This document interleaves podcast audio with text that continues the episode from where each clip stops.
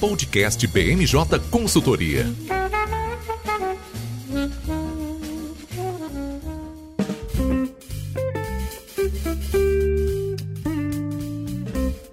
Olá pessoal, eu sou Fernanda César estamos começando mais um BMJ Podcast. Como sempre, trouxemos um time de especialistas para comentar os temas mais relevantes da semana. Nesta semana, tivemos uma grande variedade de temas importantes que foram destaques nos noticiários do país. Por isso, iremos comentar nesse episódio sobre a divulgação do Plano Safra, as discussões sobre fertilizantes, a apresentação do parecer para a PEC que destrava benefícios sociais, a saída de Pedro Guimarães da presidência da Caixa Econômica, o evento dos presidenciáveis realizados pela Confederação Nacional da Indústria e, por fim, teremos um áudio do nosso CEO Wagner Parente sobre a audiência pública da regulamentação do LOL. Comigo hoje, nossa coordenadora do time de agro, Karina Tiese. Tudo certo, Karina? Olá, Fê, tudo bem? E você? Tudo ótimo. Também aqui comigo hoje a nossa consultora de análise política, Raquel Alves. Tudo certo, Raquel? Tudo certo, Fernanda. Oi, todo mundo.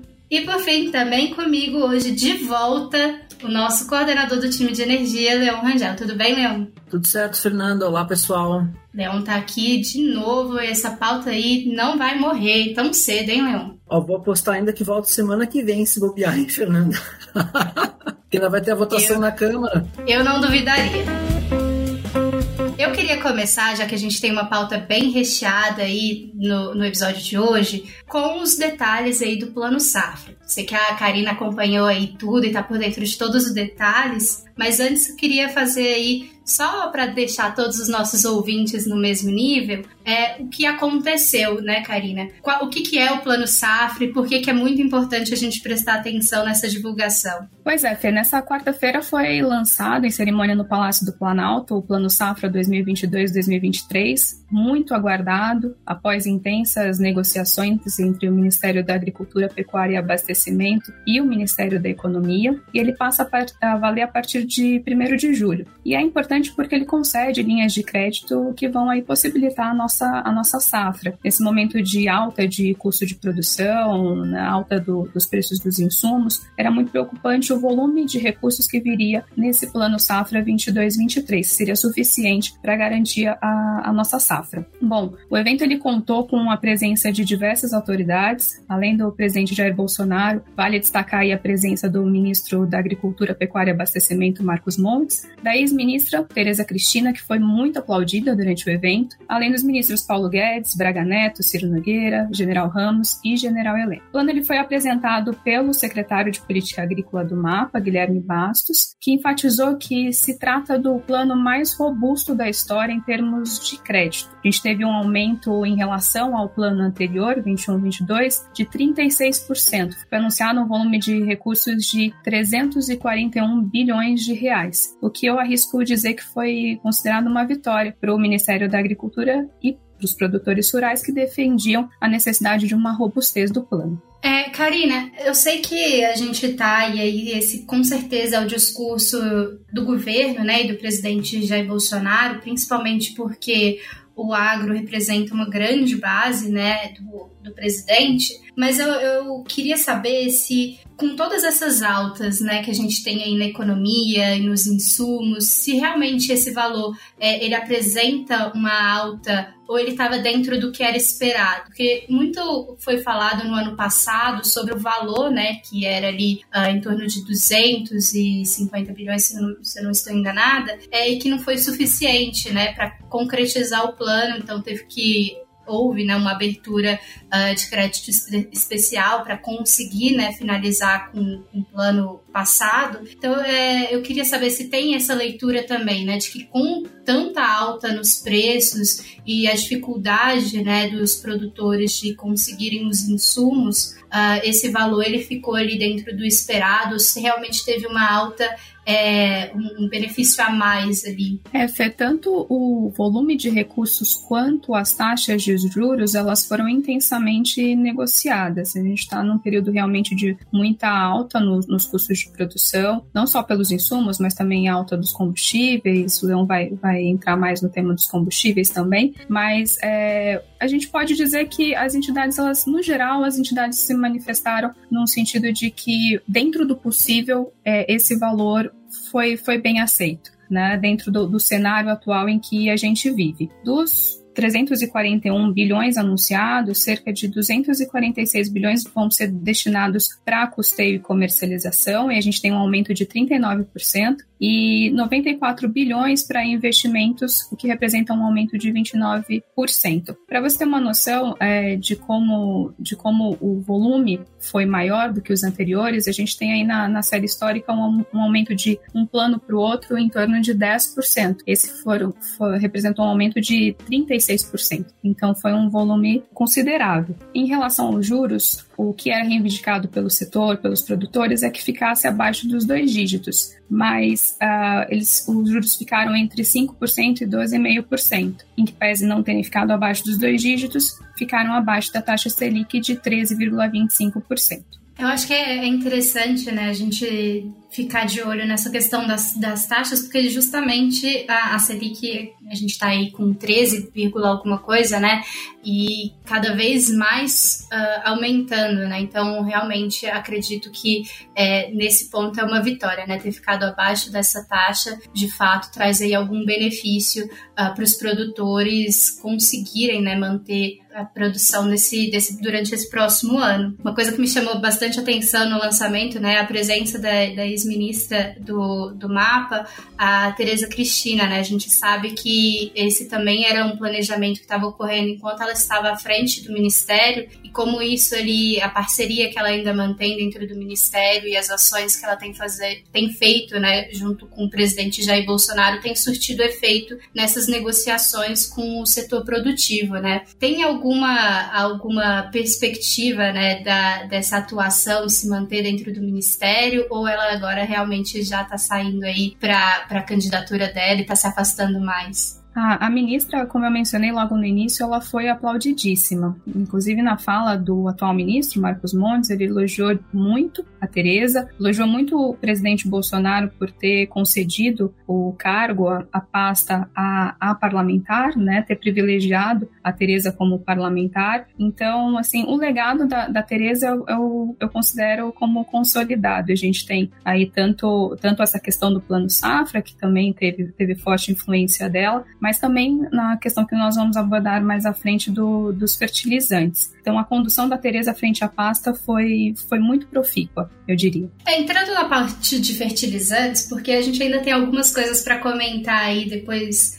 é, para puxar a Raquel e comentar sobre a participação desse evento de outras pessoas. Mas entrando justamente nessa parte de fertilizantes, o que, que a gente tem de cenário novo? Porque o, o, grande parte, né, do, na verdade, o insumo que é primordial na produção agrícola do país é justamente uh, o fertilizante, os fertilizantes, né, os diferentes tipos, e a gente sabe aí muito bem os impactos que a guerra entre Rússia e Ucrânia causaram do abastecimento desses produtos. O que, que a gente tem de novidade nesse cenário? A gente teve essa semana, Fê, uma conversa entre o Putin e o que foi noticiada e confirmada em nota no, no Kremlin, em que o Putin se comprometeu a não interromper o fornecimento de fertilizantes para o Brasil. A gente tem, como você mencionou, uma dependência muito grande dos fertilizantes importados, então, com a deflagração da, da guerra entre Rússia e Ucrânia, uma situação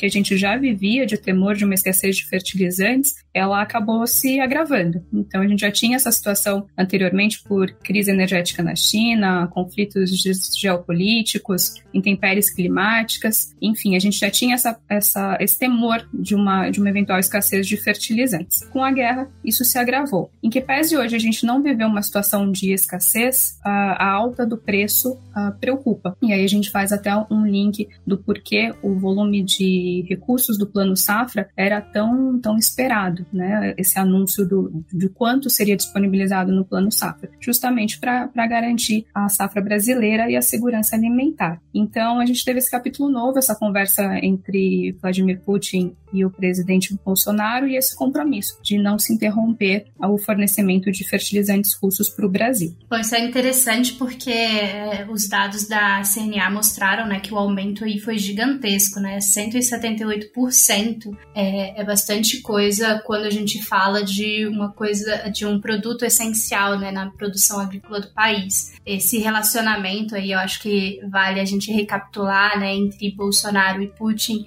é, gerou algumas críticas, né, aí num período ali bem próximo do início da guerra entre Rússia e Ucrânia, mas parece que agora, né, esse uh, telefonema, essa troca de informações entre os dois presidentes veio aí para acalmar um pouco o setor, né, apesar da guerra não ter ali um limiar de finalidade, né, a gente ainda está passando por esse período sem saber quando vai acabar é, essas movimentações por lá. E também, Fê, eu queria comentar que, o, inclusive, o ministro Marcos Montes elogiou muito o presidente Bolsonaro é, em relação à atuação. Falou, inclusive, que a atuação do, do, do presidente Bolsonaro foi uma atuação certeira na, na questão da oferta dos fertilizantes e que nós não teremos problema de abastecimento desses produtos para a próxima safra. Então, fica o, o, registro desse elogio né, do Marcos Montes em relação ao presidente Bolsonaro e também elogiou muito, claro, a atuação da sua antecessora, da ministra Tereza Cristina.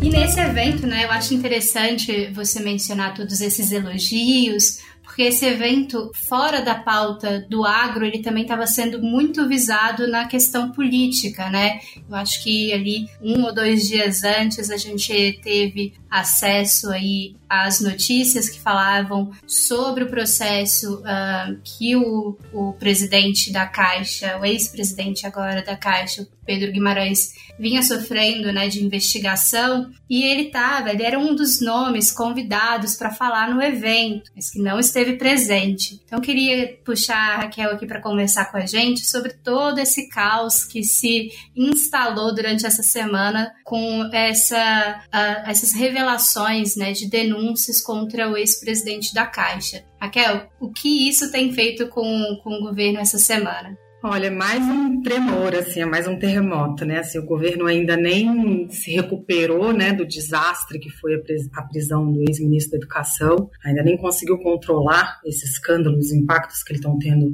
na campanha, nas pesquisas de intenção de voto. A gente ainda tem uma expectativa de CPI aí reinando, e aí vem novas denúncias contra o ex, agora ex-presidente da Caixa, e, e são denúncias que não é corrupção, né, mas é uma denúncia de assédio sexual que toca um uma parte do eleitorado brasileiro que é muito complicada para a campanha do presidente Bolsonaro, né? Porque assim, nós mulheres somos 53% do eleitorado nacional. E as pesquisas mostram que sim, o presidente Bolsonaro tem lá um eleitorado fiel dentro do público feminino, mas dentro do público feminino há uma rejeição é, grande ao presidente Bolsonaro. E aí vem uma denúncia de assédio sexual, então assim, a, sobretudo a classe política, né, que apoia o presidente, que é o fiel dessa, dessa proposta de reeleição que garante a governabilidade, correu e pediu a cabeça do Pedro Guimarães, né? O presidente não deu, não entregou, não demitiu, não foi um ato é, do presidente de resposta,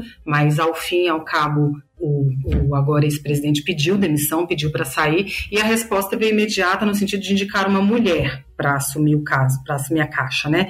E, nossa, mas que conduta óbvia. Bom, é óbvia e é a única coisa que eles poderiam fazer. Não era uma, a melhor coisa que eles podiam ter feito era indicar uma mulher, e não é uma mulher qualquer, porque ela é uma mulher muito próxima do, do ministro da Economia, do ministro Paulo Guedes. Ela é uma, uma das pessoas do staff central do ministro Paulo Guedes. Então, assim, quando você indica a secretária Daniela para fazer a sucessão, você tem aí é, recados muito claros. Você quer abafar o caso, você quer encerrar as discussões muito rápidas a respeito de assédio sexual. A secretária Daniela vai assumir a caixa e já andou falando que vai sim abrir um comitê para investigar as denúncias, que não vai jogar nada para debaixo do tapete. Então você tem esse recado claro aí para as mulheres, mas você também tem um recado para geral, né? Que é o recado de que ela é um nome próximo do ministro Paulo Guedes, então não esperemos nenhuma reviravolta, nenhuma guinada, nenhuma surpresa na condução e na gestão da Caixa Econômica, no que diz respeito à concessão de crédito, no que diz respeito a tudo que vem sendo feito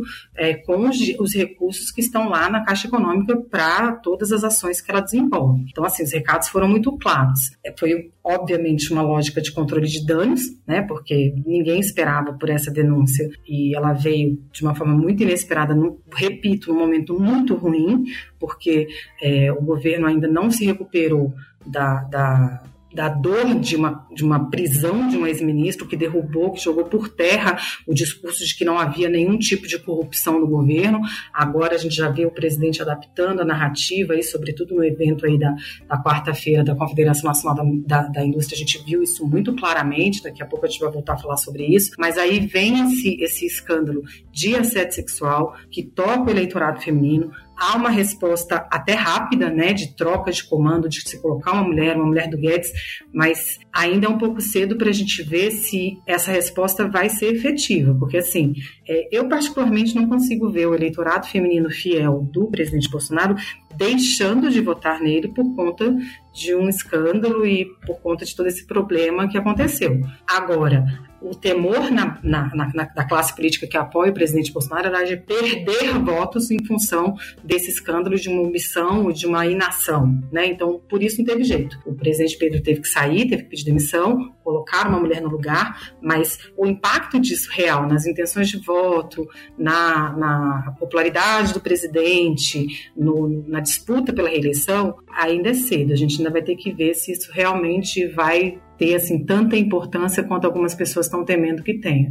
Não é um assunto que podia ter sido ignorado, não, não dava. Precisava ser feita alguma coisa e foi feita alguma coisa. Mas os impactos, os resultados disso para a busca de votos do presidente Bolsonaro é, é uma missão para os institutos de pesquisa darem esse sinal para a gente. Não consigo ver a indicação de uma mulher para o comando da Caixa Econômica Federal como algo que vai ser determinante, que pode é, mudar completamente o rumo da campanha. Acho que outras coisas têm um potencial maior, né? O PEC aí que o, que o Leon vai falar mais com, com muito mais é, conhecimento do que eu no caso, mas temos aí mais um escândalo para o presidente chamar de seu e mais um escândalo com o qual ele vai ter que lidar, porque é, embora o governo tenha dado uma resposta rápida, embora o governo tenha agido rápido né, para controlar esse problema, a oposição não está nem um pouco disposta a deixar o assunto morrer, né? Já está falando em, em, tentar convocar o ministro Guedes para dar explicações sobre o que o Pedro Guimarães fez na Caixa.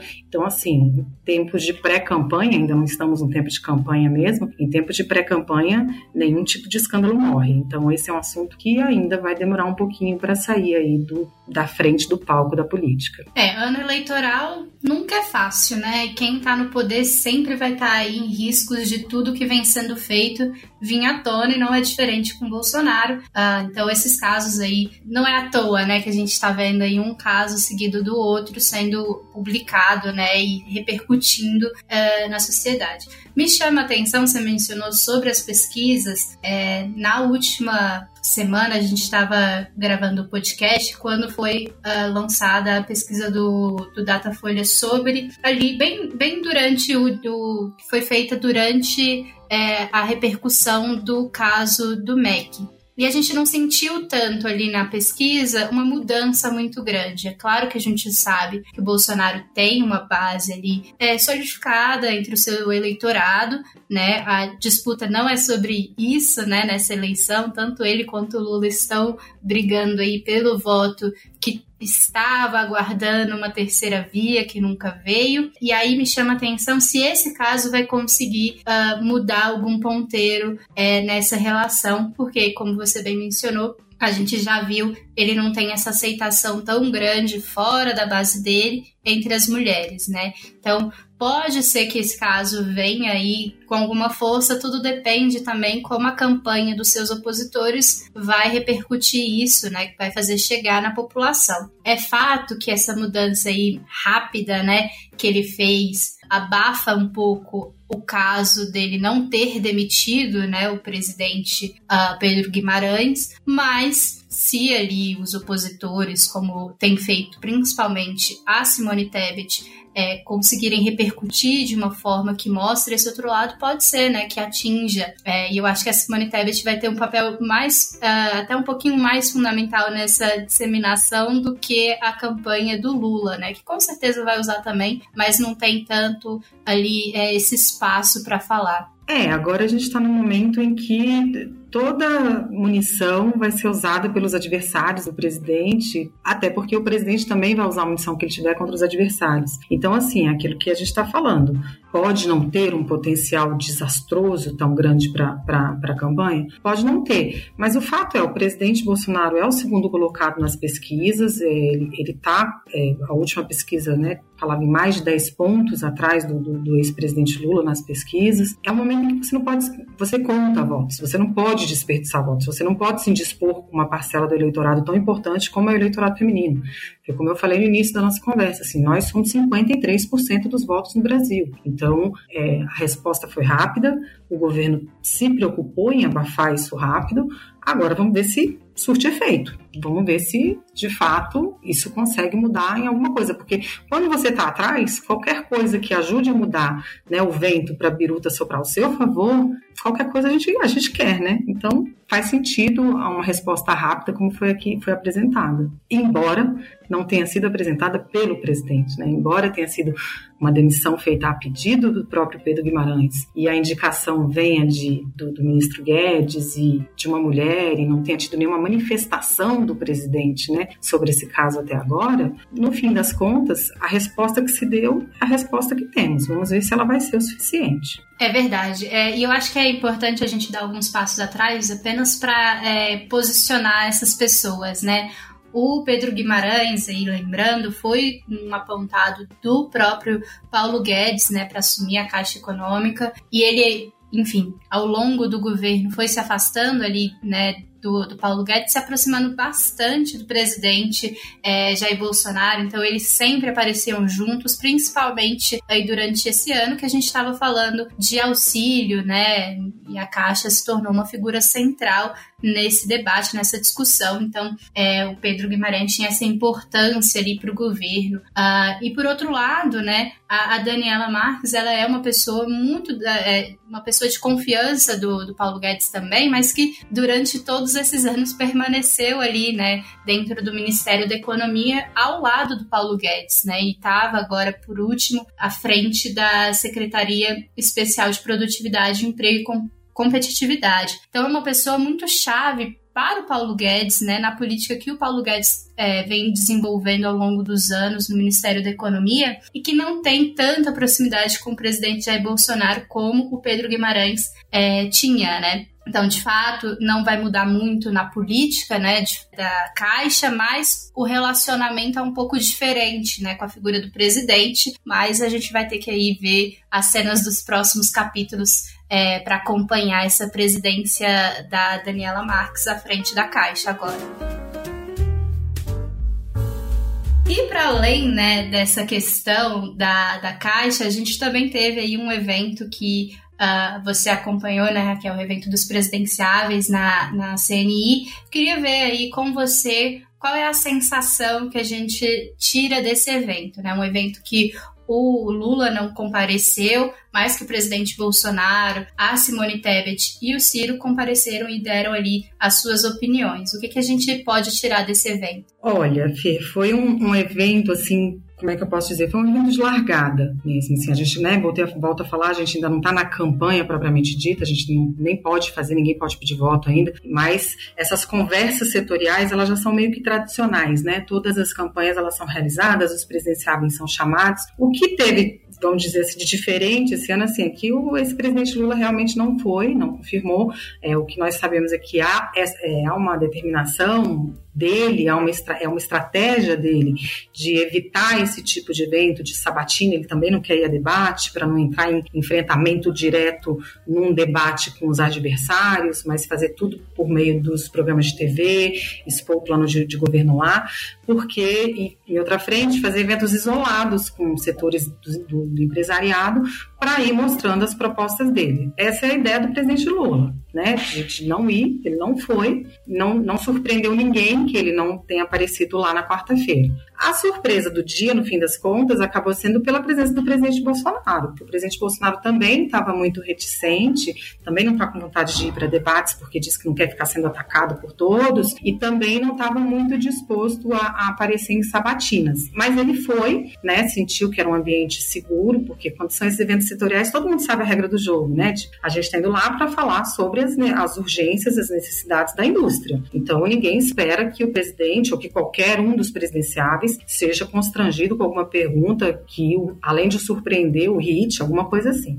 Então, é, o presidente confirmou logo cedo na agenda, na agenda formal dele, ele foi, mas assim, o interessante dizer nesse evento é que assim, Simone Tebet e Ciro Gomes, que confirmaram bem antes a presença lá no, no, evento da CNI, eles chegaram, eles expuseram a sua pauta com pontos para a indústria, falaram sobre reforma tributária, falaram sobre inovação, falaram sobre política industrial, falaram sobre os gargalos do setor de logística que interessam muito a, a, a, ao setor da indústria, né, para poder ter um crescimento da nossa produção e das nossas vendas. A Simone defendeu lá desoneração das exportações da, da indústria e por aí foi. Os dois, né, né, que estão pontuando lá mais baixo nas pesquisas, eles foram, de fato, eles expuseram, conversaram com o setor o que o setor queria conversar. O presidente Bolsonaro chegou lá, falou alguma coisa aqui, alguma coisa ali, algumas coisas que, inclusive, eu creio que o setor não queria ouvir. Por exemplo, o presidente Bolsonaro avisou que, no que depender dele, vai continuar fazendo reforma tributária no varejo e não uma reforma tributária ampla e estruturante, como quer o setor. Mas, na verdade, o presidente Bolsonaro aproveitou o evento da indústria indústria para iniciar essa, uma nova narrativa de discurso que deve ser utilizada na campanha, que tem tudo a ver com o que a gente estava falando, com a questão de como lidar com a questão da corrupção, dos malfeitos. Né? O presidente chegou e já foi em vários momentos do discurso dele falando que ele indica ministérios com caráter técnico, que o ministro que é indicado por ele é, praticamente tem a porteira fechada, que ele que escolhe, que ele que escolhe os móveis, que escolhe tudo para o ministério. Então, né, numa tentativa clara de ali se descolando de qualquer denúncia denúncia de corrupção, de qualquer mal feito, porque essa é uma, uma narrativa que o presidente precisa adotar agora. Porque, ao contrário de 2018, em que ele foi eleito como um grande combatente da corrupção, o um homem que não aceitaria corrupção, diante dos fatos, não tem como simplesmente enfiar a cabeça né, no chão como um avestruz e dizer que não existe nada. Ele mesmo, no discurso dele, ele fala é, que não existe corrupção endêmica no governo, que eles buscam investigar a corrupção na origem,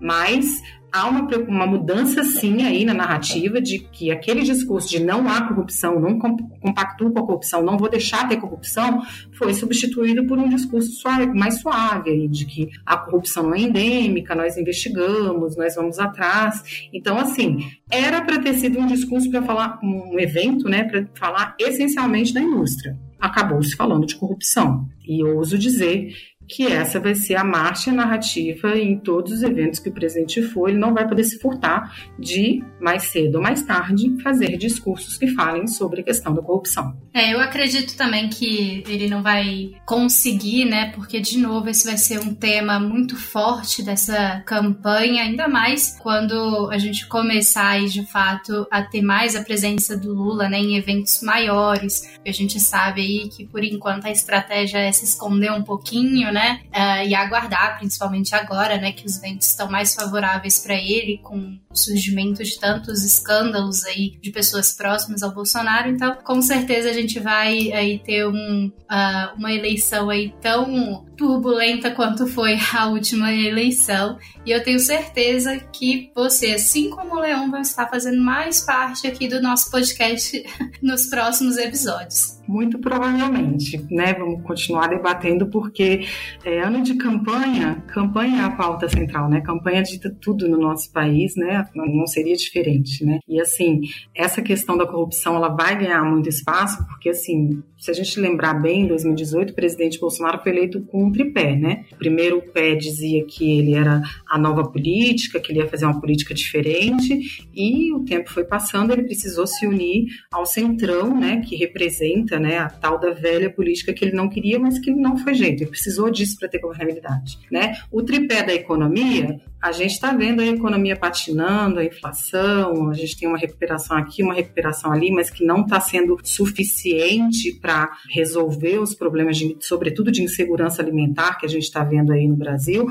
E agora você tem o tripé da corrupção também atingido. Então, assim, a campanha vai ser quente, né? E a depender do resultado lá sobre a PEC lá na Câmara, no Senado e depois na Câmara, a gente pode ter sim uma mudança de, de, de ambiente real, assim Tem gente que diz que acha que não, que ah, aumentar só 200 reais o Auxílio Brasil não vai fazer diferença. Eu vejo de forma diferente. O pacote que está sendo discutido lá no, no, Congresso é um pacote robusto, com muitas medidas que, que, que eu creio que vão ter impacto sim na discussão durante a campanha. A gente não pode achar que não dá mais tempo de fazer nada, a gente está nem começou a campanha oficialmente, né? Então, acho que essa questão de combate à corrupção e essa questão de como retomar a economia, não vai ter jeito. A, campanha vai toda girar em torno disso. Bom, e já que você mencionou a questão da PEC, queria trazer o Leon aqui para conversar com a gente. Na semana passada uh, já debatemos bastante, né, sobre quais eram as especulações a respeito do parecer que entraria em discussão, né, e seria votado. E agora eu queria, agora que a gente tem o texto divulgado, eu queria saber um pouquinho aí, Leão, do que se tornou, né, a discussão da PEC dos combustíveis para agora uma PEC que destrava benefícios sociais e tem ali só aquela partezinha do etanol uh, e se a gente vai conseguir de fato, né, uma aprovação disso. Lembrando que a gente está gravando o podcast no dia 30, por volta das 6 horas, o plenário do Senado está com essa matéria em discussão, mas enfrentando dificuldades no momento, né, para terminar essa votação. Oi, Fernanda. É, então, o que era combustível virou um pupurri de, de benefícios aí no ano eleitoral, como você mesmo disse, né? Eu, antes de começar a falar o que, que ela se transformou, eu acho que eu queria só puxar uma coisa bem bacana que a Raquel disse, que é a dúvida que existe em torno do impacto desses benefícios a 92 dias das eleições primeiro turno. Né? A gente fala 92 dias hoje nesse podcast. Eu queria dar uma visão. Sim, muito provavelmente a gente vai ver o Bolsonaro se tornar um pouco mais competitivo. Eu já falo aonde aqui na PEC está a maior chance dele de capitalizar em cima. Mas existe uma, um, um, elemento que é interessante é, destacar, que é o Bolsonaro é o presidente no cargo, incumbente, candidato à reeleição e mesmo tendo a máquina eleito, é, do governo na mão, ele está praticamente patinando nas pesquisas, assim como o Lula também se mantém naquele patamar, dentro ali um pouco da margem de erro, no sobe e desce, desde janeiro. Quer dizer, a dúvida de quem menospreza o potencial do auxílio vem daí. Vem de seis meses em que o presidente da República conseguiu subir muito por conta da desistência de outros candidatos à presidência, como o Moro, que saiu ali entre outubro, entre abril e, e, e, maio, desculpem, do que realmente ele conseguir colocar à prova o poder da caneta dele na mão, o que é uma situação muito anormal num cenário eleitoral. Porém, a, a gente tem já que dizer que, a despeito desses escândalos todos de corrupção que a Raquel comentou aqui, o Bolsonaro também não caiu. Ou seja, ele provou bastante aí a, resili a resiliência dele eleitoral e isso animou bastante as bases dele. E apesar da, do entorno político às vezes se mostrar um pouco cético com as chances de reeleição, como tem saído um pouco aqui e ali na mídia, isso foi um sopro de alívio para eles, porque mostra que sim, se eles souberem explorar esses benefícios, existe aí uma chance de recuperação e de acirramento da disputa eleitoral, que é o que hoje tende a acontecer. Né? Falando isso hoje, política muda a cada minuto, então, enfim. Mas falando exatamente da PEC, Fernanda, semana passada a gente estava discutindo a PEC 15 de biocombustíveis e a PEC 16 dos combustíveis como um todo, que vinha para trazer um alívio dos preços e permitir aí um reembolso para os estados que zerassem o ICMS em cima dos combustíveis. E aí o que aconteceu foi, se de um lado o Bolsonaro manteve nas pesquisas eleitorais a intenção de voto dele, a despeito de tudo, como a gente está comentando, ele também não melhorou. Então, na semana passada, a classe política, da base política dele no Congresso, olhou para isso e falou: tá, pelo visto, só controlar o preço dos combustíveis não vai ser suficiente. A gente está mantendo o jogo, mas a gente não está mais crescendo. Vamos retomar quais são os outros todos é, benefícios que a gente pode é, incluir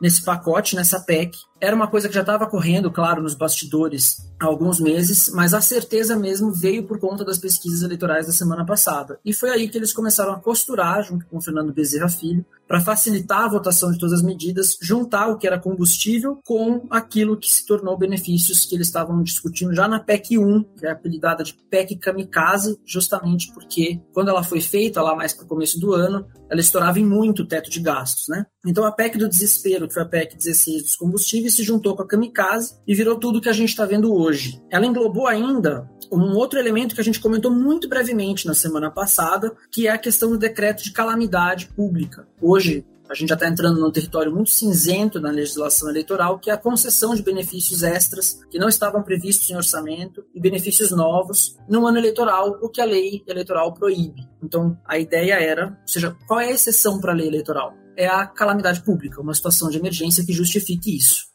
Então hoje o que a gente está vendo é essa PEC juntando os elementos de combustível, juntando benefício fiscal e declarando, né, abrindo, uh, declarando que 2022, do momento da, da, promulgação da PEC até dezembro, finalzinho de dezembro, a gente vive, por conta do cenário internacional de preço do petróleo, uma crise social no Brasil que justifica o decreto de calamidade. Vale pontuar, antes de eu mencionar aqui os, os benefícios que se discutem, é que a dificuldade de votação no Senado, que a gente viu ontem, Fernando, ontem eles tentaram votar, não conseguiram, hoje vão tentar novamente, pelo menos votar em primeiro turno, lembrando que uma PEC sempre tem dois turnos no, no plenário de cada casa do Congresso, é justamente se a justificativa para o decreto de calamidade é forte o suficiente para não ser questionada juridicamente. Então, o que, que eles conseguiram aqui? Tem até uma colinha para não esquecer. Limitaram o impacto fiscal de, em quase 40 bilhões, foi com 38,75 bilhões de reais. Isso aí é o que furou o teto de gastos, ou seja, não ficou perto daquele 100 bi que se discutia no começo do ano, mas é um valor considerável. E o, previsto antes eram os 29 bilhões para compensar os estados pela desoneração de ICMS dos combustíveis, e aí uma parte desse dinheiro já foi redirecionada e a gente subiu de 29 para esses quase 39, ou seja, quase 10 bi de aumento aí na, na, previsão. A ideia aqui no texto é aumentar o Auxílio Brasil atualmente em 400 reais para 600 reais, no ano de 2022 para todas as famílias, inclusive as novas, na segunda medida englobada na PEC, que é zerar a fila do Auxílio Brasil, que hoje conta aí com mais de 1,6 milhões de pessoas. Eles conseguiram zerar e conceder esse benefício de 600 reais. É aqui que mora a grande chance dele de capitalização, porque vale dizer que não só essas famílias que vão sair da fila devem colar um pouco mais na imagem do presidente, como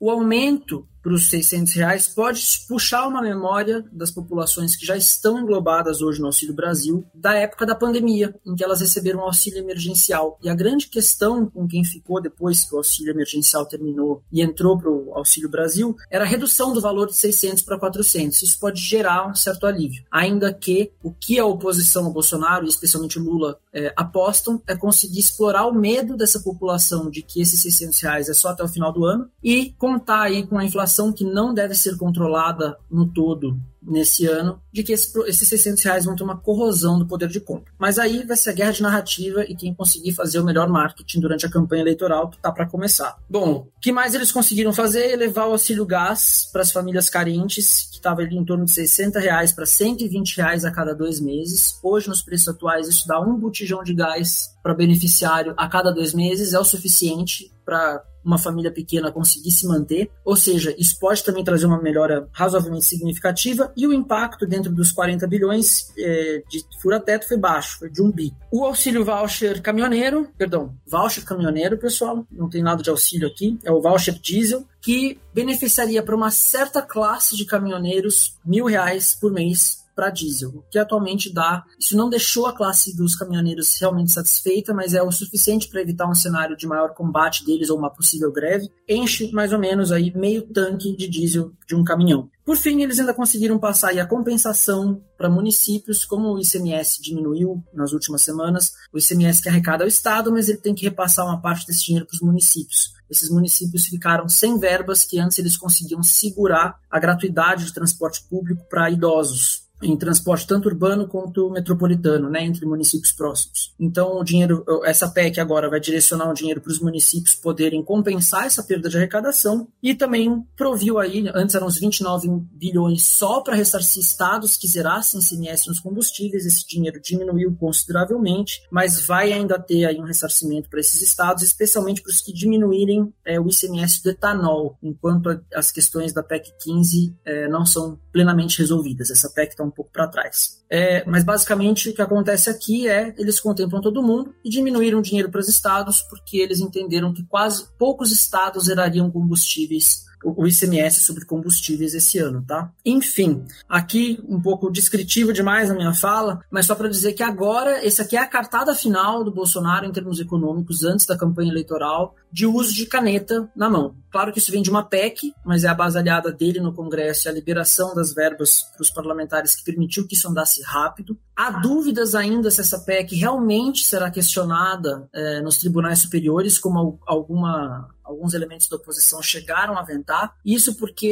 é muito difícil você, numa campanha eleitoral, ter que explicar para a população que você foi contra benefícios, é, especialmente para os mais pobres, como estão dizendo, e porque muito provavelmente a Suprema Corte, que é onde isso seria questionado, não, não faria um julgamento em tempo hábil até as eleições. A gente tem que lembrar também que a gente vive um período aí de conflito entre poderes muito forte. O Bolsonaro, semana sim, semana quase que sim também, questiona as urnas, ainda joga um pouco de dúvida sobre se ele pode ou não aceitar, se, se tem condições para ele aceitar uma eventual derrota por conta da insegurança do nosso, das nossas eleições. Não é o momento, a gente não enxerga também um momento para que a Suprema Corte vá contra uma decisão política tão, tão forte, né? Porque uma PEC exige três quintos do Congresso aprovando ela. Então não seria uma, uma deliberação muito simples toda vez que a gente fala de PEC sendo aprovada pelo Congresso, a gente já fala aí de uma força política muito grande, né?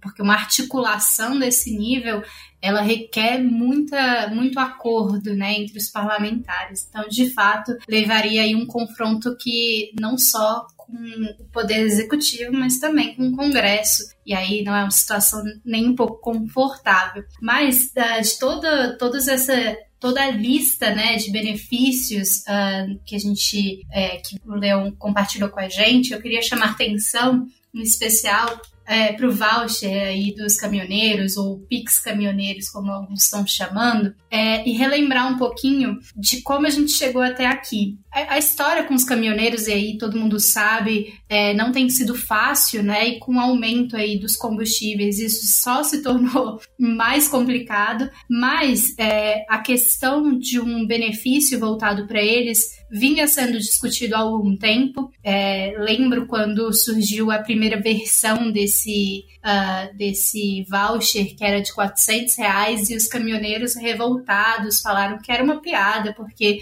de fato não, não faz uh, muita diferença num tanque de caminhão esse, esse valor. Então houve aí muita Uh, muito acordo, muita conversa e, claro, muito interesse político né, em agradar essa classe, porque, querendo ou não, a gente sabe é, o que uma greve de caminhoneiros causa no país. Né? A gente teve aí no nosso passado, não muito distante, uma greve que é, movimentou, na verdade, parou né, o país, e isso em um ano eleitoral é perder qualquer chance né, de você conseguir votos se você tiver com o país numa crise de greve desse nível. Então eu, eu achei muito interessante que essa discussão entrou, né, repentinamente e a gente está aqui é, há poucas semanas, né, de finalizar o primeiro semestre do legislativo e essa vai ser provavelmente a última grande medida que o Congresso vai aprovar. Então é um tema que realmente está sendo muito discutido. É uma PEC que não está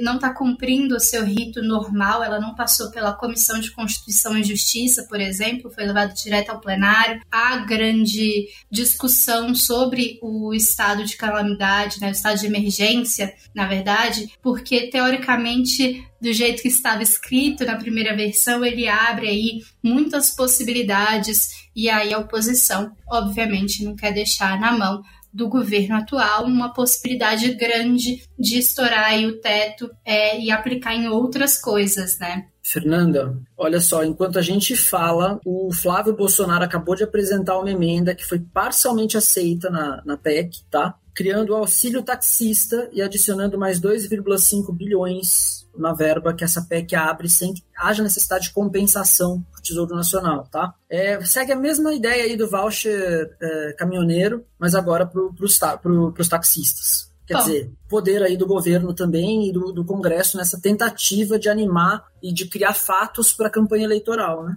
Com certeza, né? Lembrando que a PEC ela precisa ser aprovada no Senado é, depois na Câmara eles precisam, né, as duas casas precisam concordar no texto, caso contrário, volta para casa. Enfim, é, é uma tramitação um pouco complicada, mas com a, a, os incentivos certos, os parlamentares conseguem é, fazer essa votação muito rápida. A gente vai ficar de olho como a votação está acontecendo enquanto gravamos o podcast. A gente não consegue comentar a, a repercussão que isso pode ter do texto que vai ser aprovado, mas com certeza, como a gente falou, no início o Leão vai ter que estar de volta porque é muita coisa de fato e cada vez mais, né? Você inclui mais uma categoria, vem o questionamento de por que, que você está incluindo essa categoria, por que, que a outra não está sendo incluída, enfim, e aí a gente vai criando uma bola de neve, né? E uma, uma coisa que a gente vai acompanhar nos próximos não toda semana, mas eu imagino que a gente vai ter que acompanhar também, que é a capacidade, uma vez essa PEC aprovada, do governo implementar tão rápido todos esses benefícios. Vai exigir bastante organização e rapidez, especialmente na fase de cadastro dos, dos que ainda não têm nenhum benefício e precisam entrar em tempo das eleições, né? Então isso vai ser algo bem interessante de ser observado também, aí junto com a campanha eleitoral. Bom, de fato vai ser. É, a gente não pode fugir desse tema, esse tema vai ser um grande, a grande pode ser, né, a grande virada aí de votos uh, ah, para o presidente Bolsonaro. Teremos que acompanhar como essa, uh, como eles vão conseguir, né, passar para a população. E eu creio que tem alguma coisa ali também no texto de publicidade desses programas que ele também vai utilizar aí da melhor forma para espalhar a notícia, né, de que é a nova cara, né, os benefícios são a cara agora desse governo.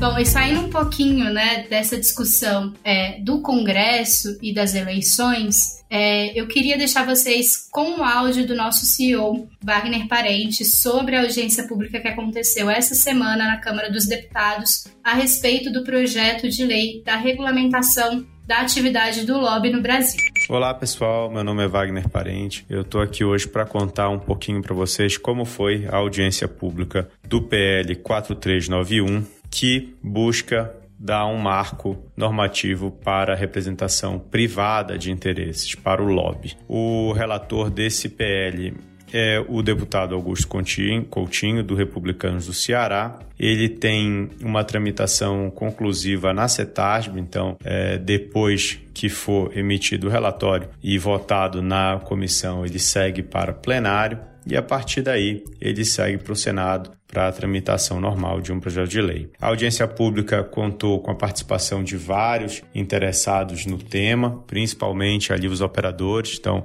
todas as confederações participaram. Participaram também o IRELGOV, ao qual eu estava representando, e a BRIG, a outra entidade setorial também da atividade. E pareceu muito uníssono a, a necessidade de que esse marco legal traga, ao mesmo tempo, transparência, mas também um ambiente seguro do ponto de vista legal para o exercício da atividade. É bom que se diga que esse PL 4391 ele toma um caminho é, muito mais principiológico, né? Então ele não impõe nenhuma grande burocracia para a atividade. O outro projeto de lei que inclusive está pensado a esse 4391 é de autoria do deputado Carlos Zaratim, do PT, é, é, o PL 1535 de 2022, que aí sim ele já traz uma série de requisitos para o exercício da atividade por exemplo, a necessidade de fazer custo de aperfeiçoamento anual, necessidade de reportar atividades de lobby acima de 15 mil reais, enfim, é muito diferente da opção legislativa do PL 4391 de autoria da CGU e do Ministério da Economia, que hoje é relatado pelo Augusto Coutinho. O relator Augusto Coutinho, ele disse na audiência pública que vai fazer uma, uma vai tentar aproveitar o melhor dos dois projetos e fazer um relatório até o final do mês. Então, é, é, bem provável que a gente tenha esse relatório até o final do mês. Se isso vai ser votado na comissão, é outra história. E se, mais ainda, se isso vai a plenário, é uma outra história ainda, porque a gente sabe, tem mais ou menos duas semanas aí para o recesso legislativo e o segundo semestre provavelmente vai ser bastante prejudicado pelas eleições. De qualquer forma, é um tema que a gente está acompanhando de perto e vai é, trazer qualquer atualização relevante aqui para vocês. Muito obrigado, pessoal. Até a próxima. Bom, pessoal, nosso podcast está chegando ao fim. Gostaria de agradecer aos nossos convidados dessa semana e aos nossos ouvintes que ficaram com a gente até o fim desse episódio. Como sempre, para ficar por dentro de todas as informações sobre o cenário brasileiro, siga a BMJ nas redes sociais. Espero vocês na próxima semana. Até mais! Podcast BMJ Consultoria. Não deixe de acompanhar a BMJ em nosso site www.bmj.com.br e em nossas redes sociais.